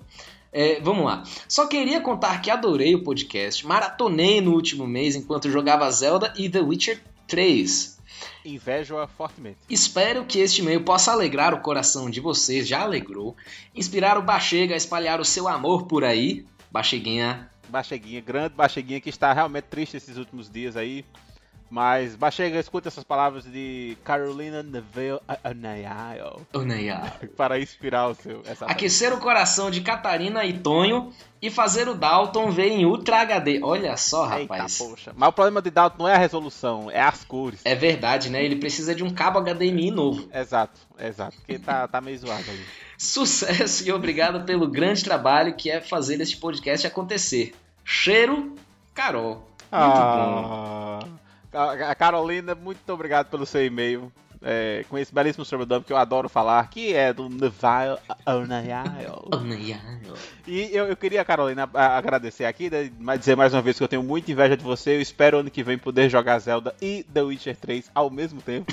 No mesmo. Vai ser meio complicado, mas a gente tem que sempre colocar metas e desafios para é, mas olha, Carolina, eu queria aproveitar aqui a oportunidade e dizer que você assinou o seu e-mail como Carol. Eu já queria deixar aqui o meu protesto, que assim como Carol do Pode Entender, não se chama Carol. Eu acho que vocês, Carolinas, Carolines, vocês têm que, que respeitar mais as pessoas e não enganá-las quanto à a, sua alcunha de sua pessoa físico-jurídica. E é muito triste quando você descobre que Carol, na verdade, não se chama Carol, e sim Carolina. Você já passou por isso na hora? Eu, então, é o que eu ia te dizer. Eu acho que, inclusive, isso é uma viagem sua, sim, cara. Porque eu nunca vi uma pessoa que se chamasse Carol. É. Toda Carol que eu conheci era Carolina ou Caroline ou Caroline. E, e aí vira todo esse puzzle aí pra você descobrir o que, que é a pessoa, entende? Agora você me fez repensar toda a minha vida e questionar a realidade. Como Desconfie, elas estão por todos os nunca, lados. por todos os lugares. Ninguém, rapaz, ninguém é o que parece. É cada dia que passa a gente descobre que o ser humano encontra novos subterfúgios para enganar os seus semelhantes. Caroline Neville Anayal. É, já Ela é agradecendo- Carolina. Ah, é verdade. Ó, ó, tá vendo aí? Você Aí, vê, ó, a- ó, ó. O nome, o nome não importa mais, porque a gente sabe que nada disso mais importa. Carolina Neville O'Neill, muito obrigado pelo seu e-mail, aqueceu muito os nossos corações. É sempre bom ouvir que nós conseguimos co- é, é, preencher vazios existenciais de vários seres humanos nesse planeta. E é muito bom saber que você é um deles. Um cheiro muito grande. Um grande cheiro e continue nos ouvindo. Bem, e o nosso próximo e-mail, ele é o e-mail de uma pessoa muito especial, que é uma pessoa centrada, uma pessoa que é, é, é, realmente sempre tem o seu objetivo final, nunca o perde de vista. Uma pessoa que é bem localizada, tanto geograficamente quanto intelectualmente, que é o Vitor Guia. Ele que é. Olha só, que foi? tô morrendo aqui. Ai, ai. Ele que é da gloriosa cidade de Carpina, de Pernambuco, uma grande metrópole. A cap... Carpina é a capital do quê? Na sua opinião, não? Você já esteve em Carpina na hora? Eu nunca, nunca estive em Carpina, não. E se você tivesse que chutar, que, que chutar, qual seria o grande produto de, de exportação dessa maravilhosa, essa grande capital aí? Pode ser que eles exportem carpas. Verdade, olha aí. Pois é. Que é um grande produto aí, um mercado que vem crescendo muito. É verdade. Principalmente aqui, mais pra Europa, tem tido uma demanda muito grande por carpas. E- Que é esse peixe que a todos vem aí encantando com seus malabares. Enquanto captura ursos. Muito utilizado pelos ursos. Pelos inclusive. japoneses, né? Japonês, eu, eu, eu vi que japonês Exato, está com uma infe- infestação de uma espécie muito específica de carpa, né? Que é o mar de carpa. Todo canto que eles vão com o Nintendo deles, eles veem essa desgraça e eles não. É um problema real. É, é impressionante. É, é, tem, se, tem se espalhado muito, as autoridades estão realmente perplexas e não sabem o que fazer. Mas aí Carpina veio com uma solução exportando aí biotecnologia para todos, é, para combater essa praga que vem se afastando pelo É pelas- aplaudir de pé. Mas vamos ao e-mail de Vitor Guia. E ele diz o seguinte: Olá, sou o Vitor Guia, 26 anos. Se o e-mail for lido em, no dia 4 do 11 ou após, eu tenho 27 anos. Então ele tem, 26, anos, ainda, né? inclusive. é. Que dia é hoje? 26 anos, um menino, um menino um garoto, que tem aí toda a vida pela frente, guiando as pessoas para se encontrar nessa vida, né? E ele também é casado com Itatiana, ele continua aqui, casado com Itatiana Guia, que acompanha aí, que esse casal também vem guiando muita gente. E ele é graduando em análise e desenvolvimento de sistemas. Aí, rapaz, isso é coisa boa, pressão, menino. Pressão, rapaz. Carpina é isso aí. Carpina é isso aí, rapaz. E ele diz o seguinte: Posso dizer que a mídia podcast faz parte do meu dia a dia. Embora eu não interaja com os podcasts que escuto ou em redes sociais, algo que pretendo mudar começando com esse meio. Sei que é trabalhoso o que vocês fazem, sei que é importante que os ouvintes interajam para dar ânimo e o trabalho continuar. Sem mais delongas, gostaria de parabenizar pelo trabalho no geral. Eu e minha esposa escutamos vocês desde o meio desse ano e já escutamos todos os episódios. Parabéns aí ao casal, né, pela paciência. E ele continua. Eu gostaria de comentar um episódio específico, no caso, o Pode Entender 38. Em primeiro lugar, quero parabenizar a doutora Mariana Paz pelo excelente trabalho e principalmente por ele estar escrito em português, já que os descendentes das pessoas que foram escravizadas e são foco do trabalho em sua maioria não sabem inglês e, portanto, não teria acesso à sua própria história. Para mim, esse trabalho estar em português, exceto o prefácio, e outros pedaços estarem em alemão, eu acho que colocou, que é bem provável, foi quase uma reparação histórica, já que a comunidade negra sofria, espero que isso seja passado, com o homem branco indo para a África, estudando sua cultura e levando para a Europa, e a cultura africana estudada não ter acesso ao trabalho produzido por sua própria cultura. Conheço alguns estudantes que levantam a questão de alguns trabalhos científicos estarem em inglês, sem ao menos uma tradução para o português, o que impede a maior parte da sociedade que financiou aquela pesquisa com o dinheiro dos seus impostos a terem acesso ao resultado do trabalho. Eu concordo com esse ponto. No meu ensino médio, vários trabalhos escolares eram apresentados no corredor da escola. Isso é chamado de corredor cultural. Procure por CIEP Corredor Cultural no Google. Vou procurar. Vou procurar agora. Vou procurar aí, não, é o tempo que eu termino de ler. A escola fica aberta para o bairro e apresentamos nossos trabalhos para os nossos vizinhos. Um dos professores sempre dizia: se o seu trabalho não for do interesse da tia da cantina, então você deve repensar sua pesquisa. Eu não sou um acadêmico, mas acredito que seria interessante a comunidade acadêmica buscar cada vez, cada vez mais se aproximar da comunidade, como traduções de trabalhos e divulgação científica, como pode entender. Assim, quando tentarem tirar verba da ciência, teremos apoio popular. Espero não ter magoado ninguém. Claro que você não magoou, Vitor. Você é uma pessoa que realmente aqui com esse seu e-mail nos aponta o caminho, como sempre, fazendo jus ao seu sobrenome. Eu, eu, eu gostei muito, né, do caso do seu e-mail, que, que um dos pontos que a gente tem aqui no Pode Entender é tentar aproximar. Vitor, ele tá no nosso grupo lá do Facebook, ele fez um post lá comentando isso, eu já cheguei a comentar, mas queria tornar público aqui que me dá uma alegria muito grande ver que um ouvinte que não é da área, não é acadêmico, ouve um podcast nosso, se interessa pela pesquisa e vai atrás para saber um pouco mais da, no caso da tese dela, né? E todo o trabalho que ela desenvolveu. A gente tem já uns dois, três anos de podcast e ver isso acontecendo realmente alegra os nossos corações e porque é é para isso que a gente é, faz o Pode Entender, né? Que é para fazer com que as pessoas conheçam, fazer essas pontes entre o trabalho acadêmico e as pessoas que deveriam se aproveitar, é, é, se beneficiar dela, né? Não era algum comentário? Eu tenho, pô, eu tenho vários. A, a, a princípio, o primeiro de todos, né? É, é, parabéns pela escolha. Análise e desenvolvimento de sistemas foi a minha graduação e eu acho que ainda hoje eu, eu tenho muito orgulho de, de ter feito. Achei, cara, muito, muito massa o seu e-mail todo. E eu queria destacar justamente o que o que Tonho comentou, né, sobre dispor o conteúdo para que mais pessoas tenham acesso de uma, de uma forma no nosso caso aqui, um pouco mais descontraída tal, mas que seja de fato, de, de fato acessível, né? Pô, achei do caralho. Não, desculpa se eu tô não, falando palavrão falar. não aqui, pode, né? Não, não tô acostumado a ouvir palavrão a aqui, gente não. A gente não condena, mas também não. não...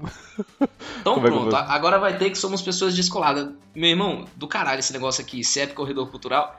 Eu, eu achei muito, muito massa. o, o a ideia. Agradeço muito, agradeço muito o, o seu e-mail, as considerações. É, pessoalmente, posso te dizer que eu, eu, concordo muito contigo.